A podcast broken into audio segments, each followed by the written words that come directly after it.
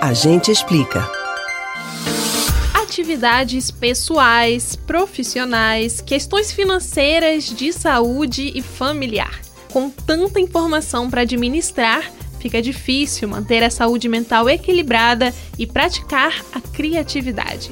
Se você sente que esse é um problema que tem afetado a sua vida, preste atenção nas dicas a seguir é que o Agente Explica de hoje é sobre como se tornar mais criativo.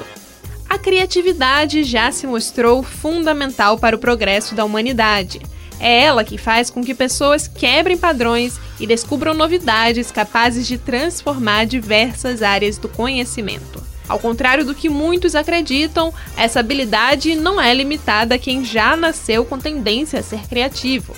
Segundo especialistas, conquistar a criatividade durante a vida é completamente possível. Então, vamos às dicas. Você já deve ter ouvido falar que um corpo descansado ajuda uma mente criativa. Quando nos damos um descanso e nos permitimos fazer uma pausa, a mente fica mais livre para criar. É que o corpo tem relação direta com a mente. Por exemplo, um estudo do Instituto de Tecnologia da Geórgia e da Universidade de Harvard comprovaram que praticar exercícios físicos melhora a cognição. Tentar algo novo também é uma boa dica. Quem vive preso nas mesmas atividades acaba se acostumando à monotonia e começa a sentir dificuldades de criar coisas novas. Para contornar esse problema, tudo é válido.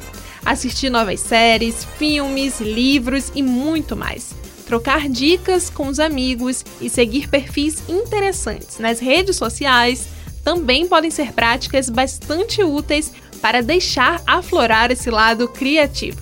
Seja persistente e inquieto. Se algo não deu certo de primeira, não desista.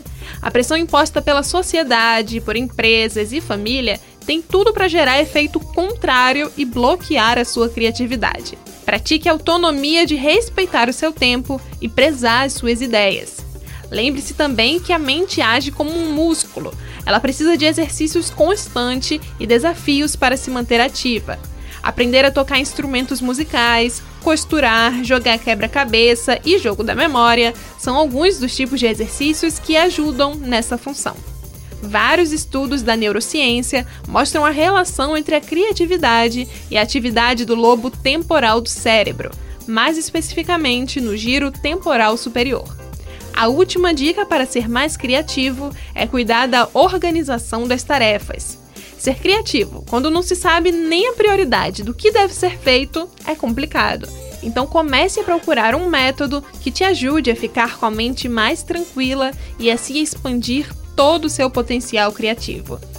Você pode ouvir novamente o conteúdo do Agente Explica no site da Rádio Jornal ou nos principais aplicativos de podcast: Spotify, Deezer, Google e Apple Podcasts. Beatriz Albuquerque para o Rádio Livre.